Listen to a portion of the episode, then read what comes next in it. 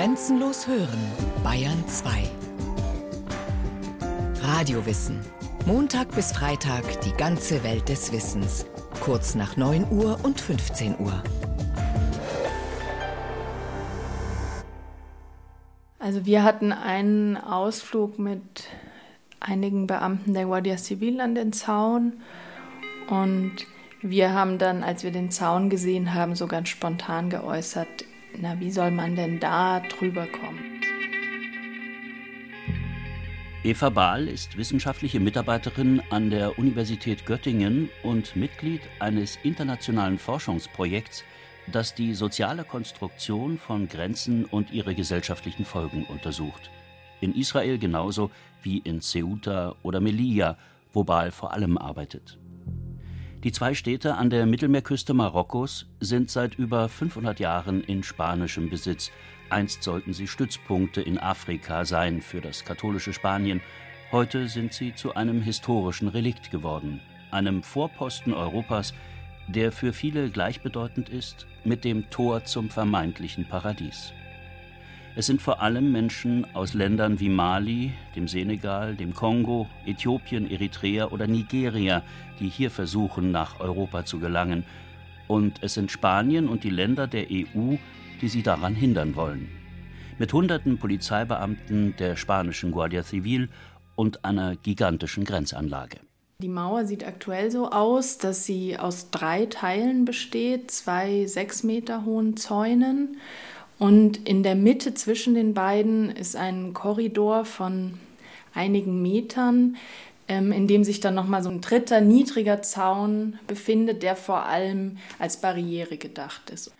Der Zaun hat oben so einen Rasiermesser-Klingendraht, der eben denen, die versuchen, da rüber zu klettern, schwere Wunden zufügt. Ansonsten gibt es natürlich Bewegungsmelder, Nachtsichtgeräte, Kameras, ähm, Wachtürme, die praktisch dauernd besetzt sind. Und es wird gerade auch noch ein marokkanischer Zaun gebaut. Die EU bietet Ländern wie Marokko Sonderbehandlungen wie zum Beispiel Visaerleichterungen an, wenn sie bei der Abwehr der illegalen Einwanderer Hilfe leisten. Und so entsteht in Marokko gerade noch ein Zaun, der auf afrikanischem Boden die Europäische Union schützen soll. Es ist eine weitere Etappe in der seit Jahren vorangetriebenen millionenschweren Grenzbefestigung rund um die Außenposten Europas in Afrika. 33 Millionen hat allein der Zaun von Melilla gekostet. Geld, das vor allem aus Fördertöpfen der EU stammt. Die Migranten klettern. Das heißt, die sind barfuß und halten sich mit den Händen und den Füßen fest in diesen Maschen. Und jetzt ist eben der Versuch gewesen, die oberen zwei Meter besonders engmaschig zu verdichten, damit eben da nicht mehr die Finger und die Zehen durchpassen, um drüber zu klettern. Nicht nur in Ceuta und Melilla, auch in Ungarn oder Bulgarien gibt es Maschenzaun und Stacheldraht über hunderte von Kilometern hinweg. Eine paradoxe Entwicklung, die man so überall auf der Welt beobachten kann. Während die Welt immer globalisierter wird, mobiler und vernetzter, schotten sich auf der anderen Seite Staaten immer stärker voneinander ab. 2003 begann Israel damit, eine mehr als 700 Kilometer lange Sperranlage an der Grenze zum Westjordanland zu errichten. Indien schottet sich seit einigen Jahren von seinem Nachbarn Bangladesch ab, mit 4000 Kilometern Stacheldraht und elektrischen Zäunen. Noch stärker bauen die USA seit 2006 ihre Grenze zu Mexiko aus, mit einem milliardenteuren, 3000 Kilometer langen Hightech-Wall voller Kameras, Drohnen und meterhohen Mauern. Doch so gigantisch diese Ausmaße auch sind, historisch gesehen sind sie alles andere als einzigartig. So begann etwa China bereits im 7. Jahrhundert vor Christus damit, seine große Mauer zu bauen, um das Reich vor kriegerischen Reitervölkern aus dem Norden zu schützen. Nach neuesten Messungen geht man davon aus, dass sie knapp 9000 Kilometer lang ist. Bis heute stellt die chinesische Mauer weltweit das größte von Menschen errichtete Bauwerk dar. Auch Europa war bereits vor Tausenden von Jahren von Mauern und Bollwerken durchzogen, beispielsweise vom Limes, erbaut von den Römern ab dem ersten Jahrhundert nach Christus, nicht nur im deutschen Raum, sondern auch in Nordbritannien, Nordafrika und den Reichsgrenzen im Mittleren Osten. Professor Dr. Martin Zimmermann, Inhaber des Lehrstuhls für Alte Geschichte an der Ludwig-Maximilians-Universität in München, zur Bedeutung der Anlage der Limes war zunächst eine Grenzmarkierung, die bestand im Grunde genommen nur aus einem Graben und einem kleinen Wall. Sozusagen eine Linie, die man gezogen hatte zu den Nachbarn. Und diese Linie wurde im Laufe der Zeit immer weiter ausgebaut. Man hat dann Türme gebaut in mehreren hundert Metern oder ein, zwei Kilometern Abstand. Man hat kleinere Lager eingerichtet, die ungefähr zehn Kilometer voneinander entfernt waren. Und man hat diesen Graben und diesen Wall zusätzlich mit einem Palisadenzaun, zunächst mal aus Holz versehen. Dieser Palisadenzaun wurde dann im zweiten Jahrhundert nach Christus durch eine Steinmauer ersetzt, um eine ganz deutliche Markierung zu machen und sozusagen auch wirklich eine Grenze zu gestalten, die auch optisch sofort wahrnehmbar war und sich wie eine Linie durch die Landschaft zog. Die Sichtbarkeit dieser Linie, sagt Zimmermann, war dabei eine der Hauptfunktionen des Limes. Er war ein Symbol, sowohl für die Menschen außerhalb des Reiches als auch innerhalb. Das ist ganz wichtig. Also dieser Limes war im Grunde genommen eine symbolische Grenze, zunächst mal für die Germanen oder für die Stämme, die im Norden Britanniens siedelten, um zu signalisieren, an dieser Stelle beginnt das Imperium Romanum und auch der Rechtsraum des Imperium Romanum. Für die, die auf der römischen Seite lebten, hatte der Limes symbolische Funktion in der Hinsicht, dass man gezeigt hat, wir schützen das Reich. Über Jahrhunderte hinweg sandte der Limes so ein Signal an die Stämme jenseits der Grenzen und die Menschen im römischen Imperium. Gleichzeitig hatte er natürlich auch eine militärische Bedeutung, bei der es, so Zimmermann, aber weniger um Sicherheit als vielmehr um die Beschäftigung der Legionäre ging. Es war ja nicht so, dass ununterbrochen Kriege geführt wurden, ununterbrochen Angriffe stattfanden, sondern diese Soldaten hatten oft nichts zu tun. Und das war sozusagen auch zur körperlichen Ertüchtigung, äh, Palisadenzäune äh, zu bauen, Mauern zu errichten und, und diese Gräben auszuheben. Letztendlich konnte also der Limes weder dem Migrationsdruck von Stämmen jenseits der Grenzen noch dem Lauf der Geschichte standhalten. Ein Schicksal, das er mit vielen anderen Mauern teilte – Überall auf der Welt haben Grenzen sich im Laufe der Jahrtausende verschoben, wurden Mauern überrannt oder niedergerissen. Die chinesische Mauer ist heute eine Touristenattraktion. Das gleiche gilt auch für den Danewall, mit dem sich dänische Könige ab dem 7. Jahrhundert nach Christus vor den Franken schützen wollten. Andere Mauern und Grenzbefestigungen sind längst verschwunden, gesprengt und abgebaut, von Gras und Erde bedeckt, wie Hitlers Westwall an der Grenze zu Frankreich. Selbst die Berliner Mauer muss heute darum kämpfen, nicht von Neubauten verdrängt zu werden. Gleichzeitig aber schießen die Grenzen und Zäune andernorts wieder in die Höhe. Dietrich Trenhardt, emeritierter Professor für Migrationsforschung und vergleichende Regierungslehre an der Westfälischen Wilhelms-Universität Münster, sieht hier keinen Widerspruch, sondern sogar einen Zusammenhang. Wir haben früher die Mauern mit totalitären Systemen identifiziert, also mit Systemen, die über die Menschen herrschen und den Menschen keine Freiheit geben. Und das Neue ist, dass gerade liberale Demokratien jetzt Mauern errichten. Im Grunde sind es die reichen Länder der Erde, die ihre moralischen Vorstellungen dann hinter sich lassen und sich bedroht fühlen, entweder von Flüchtlingen oder sie haben Sicherheitsinteressen, Terrorismus und derartige Dinge. Und es entstehen Angstgefühle und es entstehen auch Angstindustrien. Nach dem Fall der Mauer und des Eisernen Vorhangs, so argumentiert Trenhardt, verschwand mit dem Ostblock auch der Gegenspieler, von dem sich der Westen moralisch abgrenzen musste. Und so begannen auch demokratische westliche Regierungen damit, ihre Grenzen wieder hochzurüsten. Ab den 90er Jahren wuchsen überall auf der Welt wieder Zäune und Mauern in die Höhe, zwischen Israel und der Westbank sowie Ägypten und dem Gazastreifen, zwischen Spanien und Marokko, Malaysia und Thailand, Usbekistan und Afghanistan, Iran und Pakistan, Saudi-Arabien und dem Jemen. Gigantische Anlagen, versehen mit Stacheldraht und Kletterschutz, mit Kameras, Bewegungsmeldern und Sensoren. Es sind Hightech-Bauwerke, die längst auch ein gutes Geschäft sind. Die Airbus Group, einst unter dem Namen EADS bekannt und Europas zweitgrößter Rüstungskonzern, ist heute weltweit auch einer der größten Anbieter von Grenztechnik. Damit sind nicht Mauern oder Zäune gemeint, erklärt Andreas Frei, Leiter des Bereichs Border Security Solutions, am Telefon, sondern Überwachungssysteme und sogenannte Smart Fences. Den Bereich, in dem man wirklich einen Zaun verwendet, das sind nur ganz bestimmte Bereiche. Was wir in aller Regel tun, ist wirklich eine Überwachung mit Sensoren, um eben ein Lagebild zu generieren. Und das hat äh, mit einer herkömmlichen Mauer eigentlich auch nichts zu tun. Die Airbus Group bietet integrierte Systeme an. Kameras, Radare, Satelliten, dazu Kontrollzentren inklusive der dazugehörigen Gebäude, in denen die Daten zusammenlaufen. Grenzen können so rund um die Uhr überwacht werden. Drohnen und Nachtsichtgeräte können Schmuggler oder illegale Migranten ausmachen. Das Kontrollzentrum dirigiert dann die Einsätze des Grenzschutzes. Grenzen werden unsichtbarer, aber gleichzeitig undurchlässiger so das Versprechen des Anbieters und die Hoffnung seiner Kunden. 2001 war so etwa eine gewisse Zäsur. Bis dato war die Welt in Ordnung. Man hat von symmetrischen Bedrohungen geredet. Heute spricht man von asymmetrischen Bedrohungen. Das heißt äh, Konflikte zwischen staatlichen und nichtstaatlichen Kontrahenten.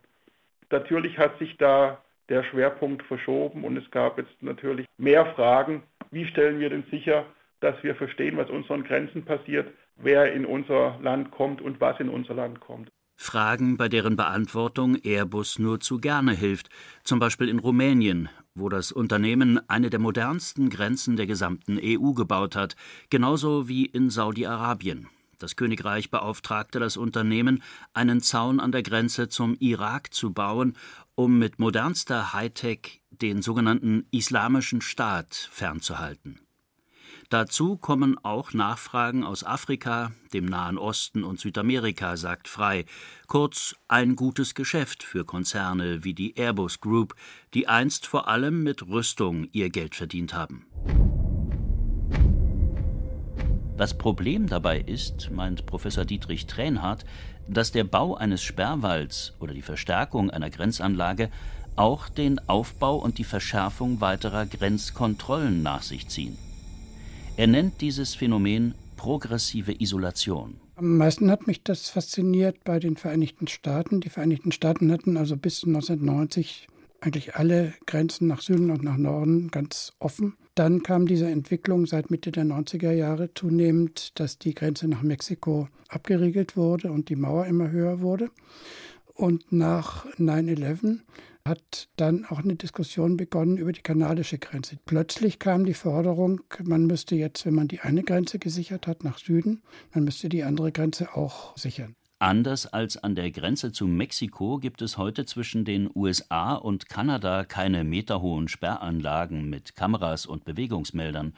Doch im Gegensatz zu früher brauchen Reisende heute einen Ausweis. Es gibt verstärkt Kontrollen an der Grenze und auch bei Flügen. So wie einst Rom seinen Bürgern mit dem Limes zeigen wollte, dass es das Reich im Ernstfall schützen könne, so beinhalten auch die neuen Grenzen eine bestimmte Botschaft Sicherheit oder zumindest die Bereitschaft, sich dafür entschlossen zu engagieren. Früher demonstrierten Regierungen der Bevölkerung ihr Bemühen um mehr Sicherheit durch mehr Soldaten und immer tödlichere Bomben. Heute, im Zeitalter diffuser Bedrohungen wie Terrorismus, Kriminalität oder Migration, sind Armeen manchmal auch machtlos. Also bauen Staaten ihre Grenzen aus, um zumindest den Willen zu einer vermeintlich größeren Sicherheit zu bekunden. Höhere Mauern, bessere Kameras, dichterer Maschendraht – es sind Symbole aus Metall und Beton, die längst vom Staatlichen auch ins Private hineinreichen. Wenn in Amerika neue Stadtviertel gebaut werden, ist ein großer Prozentsatz gated communities, also bewachte Anlagen, wo es einen Zaun gibt, Wächter, die einen reinlassen, die einen kontrollieren. Sie haben dieses Phänomen auch in vielen anderen Ländern, Brasilien, Südafrika, Spanien aber großenteils eben in Ländern, die äußere Zäune haben. Fast drei Jahrzehnte nach dem Fall der Berliner Mauer leben Menschen heute freiwillig hinter meterhohen Mauern in gated communities oder in Städten wie Melilla, komplett eingezäunt, hinter Stacheldraht, Kameras und Wachtürmen. Ein ungutes Gefühl, meint Kulturwissenschaftlerin Eva Bahl. Doch viele der Menschen, mit denen sie und ihre Kollegen in Melilla sprachen, sind bereit, dies in Kauf zu nehmen. Im Großen und Ganzen würde ich sagen, ist der Diskurs schon, naja, das ist natürlich ganz furchtbar und früher war es viel schöner, als es eben noch diesen kleinen Zaun gab, über den man einfach drüber hüpfen konnte. Aber es geht ja nicht anders. Zu Tausenden warten Migranten vor den Zäunen Melillas auf ihre Chance, nach Europa zu kommen. Oft sind es Menschen aus Ländern, in denen einst europäische Kolonialherren willkürlich Grenzen zogen und dadurch für Kriege und Vertreibung sorgten. Doch heute fühlen sich nicht nur die Einwohner der Stadt Melilla, sondern auch viele Spanier auf der iberischen Halbinsel durch den Ansturm der Migranten bedroht. Gleiches gilt auch für Deutsche, Franzosen oder Österreicher, und so reagieren die EU und die spanische Regierung mit immer mehr Geld für immer bessere Zäune und Anlagen. Ich habe ein Zitat gefunden von einem spanischen Innenminister 1999, der gesagt hat, jetzt, wo dieser Zaun von Melilla gebaut wird, da werden wir das Problem bald gelöst haben. Und man kann einfach, wenn man sich die Geschichte dieses Zaunes anschaut, ganz klar sehen, dass es zunehmend militarisiert wird und dass es aber nichts verändert an den Menschen, die den Zaun überwinden. Und trotzdem ist die einzige Reaktion nur, naja, 10 Millionen Euro Soforthilfe der EU, um eben noch Antikletternetze aufzuhängen und um nochmal mehr Hubschrauber und Bewegungsmelder und Nachtsichtgeräte und so weiter anzubringen. Viele Migranten, die es über den Zaun nach Melilla schaffen, verletzen sich dabei schwer. Sie schneiden sich Füße und Hände an dem rasiermesserscharfen Sicherheitsdraht auf oder stürzen vom Zaun mehrere Meter in die Tiefe. Doch all dies schreckt die Menschen nicht ab. Sie sind bereit, die Risiken einzugehen für ihren Traum von Europa. So wie sich auch andernorts Menschen in Not nicht von äußeren Blockaden abhalten lassen. Für Dietrich Tränhardt ist das eine logische Entwicklung. Reiche Länder schotten sich ab von ärmeren Nachbarn und zerschneiden dabei wirtschaftliche und soziale Bande, die über Jahrzehnte oder Jahrhunderte entstanden sind. Das gilt für Spanien und Marokko genauso wie für die Grenze zwischen den USA und Mexiko. Das war eine sehr offene Grenze. Man hat früher eigentlich ganz gut zusammengelebt. Es kamen Saisonarbeiter jedes Jahr, die gingen wieder weg. Und heute zerreißt die Mauer diese lokale Ökonomie und der Kontakt wird dann eben schwächer. Und was besonders typisch für die amerikanische Grenze ist, ist, dass das Problem eigentlich ständig größer wird und man dann reagiert mit mehr Abschiebungen, neuen Sicherheitsmaßnahmen, mit noch höheren Mauern, mehr technischen Mitteln an der Grenze. Wie sehr die USA und ihre südlichen Nachbarn verbunden sind, zeigt das Beispiel tausender von Migranten, die aus Mittelamerika nach Nordamerika wollen. Sie fliehen vor Armut, vor allem aber vor der Brutalität der Mara-Banden, krimineller Gangs, die einst von aus den USA abgeschobenen Latinos gegründet wurden und die heute Länder wie Honduras, El Salvador oder Guatemala mit Terror überziehen. Experten sprechen darum nicht mehr von Migranten aus Mittelamerika, sondern von Flüchtlingen. Sie fliehen vor einem Problem, dessen Ursache auch in den USA liegt. Doch statt den Weg in die USA zu erleichtern, werden die Kontrollen an den US-Grenzen nur wieder verschärft. Das wiederum stärkt die Stellung der Gangs und verschärft das Problem südlich der Grenze abermals. Heute ist es so, dass es große Drogenbanden gibt, die den Drogenschmuggel verbinden mit dem Menschenschmuggel. Und das ist heute ein großes Geschäft, ein großes kriminelles Geschäft, was in Mexiko und in kleineren Staaten südlich von Mexiko die Gesellschaft sozusagen zersetzt. Es ist ein Irrglaube, meint Trenhardt, dass Mauern, Grenzen und Zäune Probleme lösen. Im Gegenteil, sie verschärfen sie seiner Meinung nach sogar. Eine Entwicklung ist die in einigen Gebieten, zum Beispiel in Palästina, die Verarmung der Bevölkerung, weil sie eben keinen Zugang zu den entscheidenden Märkten haben. Und auch die Entwicklung der Hamas oder dieser anderen radikalen Palästinensergruppen kann man ja ein bisschen assoziieren mit äh, der Entwicklung einer großen kriminellen Fähigkeit um irgendwie gegen den äh, Antagonisten zu bestehen. Also die Destabilisierung der Gesellschaft nimmt sehr zu. Das gilt auch für Bangladesch, das ja von Indien hermetisch abgetrennt worden ist. Das Problem, Mauern und Sperranlagen sind schnell errichtet. Wie schwierig es ist, sie wieder abzubauen, zeigt dabei nicht zuletzt die Geschichte der Mauer, die fast 30 Jahre Deutschland in Ost und West teilte. Dass es auch anders geht, so Trenhardt, habe die Europäische Union zumindest in der Vergangenheit bewiesen. Ich muss daran erinnern, dass das Pro-Kopf-Einkommen in Spanien um 1950 niedriger war als das in Mexiko. Und die Europäer haben es geschafft, nicht nur in Bezug auf Spanien, Italien, sondern auch in Bezug auf die neuen Beitrittsländer, sprich Polen, Baltikum und so weiter, die Mauern nicht nur nicht aufzubauen, sondern schrittweise die Grenzen zu öffnen. Es gab immer Nervosität, es gab immer Diskussionen, es gab immer Ängste. Aber insgesamt ist die Erweiterung der Europäischen Union doch sehr, sehr gut verlaufen. Inzwischen wachsen an den Grenzen der EU die Mauern und Zäune wieder nach oben. Das gleiche gilt für die USA, für Saudi-Arabien oder die Grenze zwischen Indien und Bangladesch. Zwar gelangen von dort jedes Jahr Billigshirts millionenfach in amerikanische Kaufhäuser. Umgekehrt überschwemmen subventionierte Tomaten und Hühnchen aus der EU die Märkte in Mali oder Ghana. Die Zäune, die Mauern, die Kameras, Drohnen und Grenzschützer halten die Waren nicht auf, wohl aber die afrikanischen Bauern oder die Textilarbeiter aus Bangladesch. Sie sind die Opfer der boomenden Marktwirtschaft in den Industrieländern. Sie sind die Verlierer der Globalisierung. Denn die mag zwar grenzenlos sein, die Welt aber ist es nicht.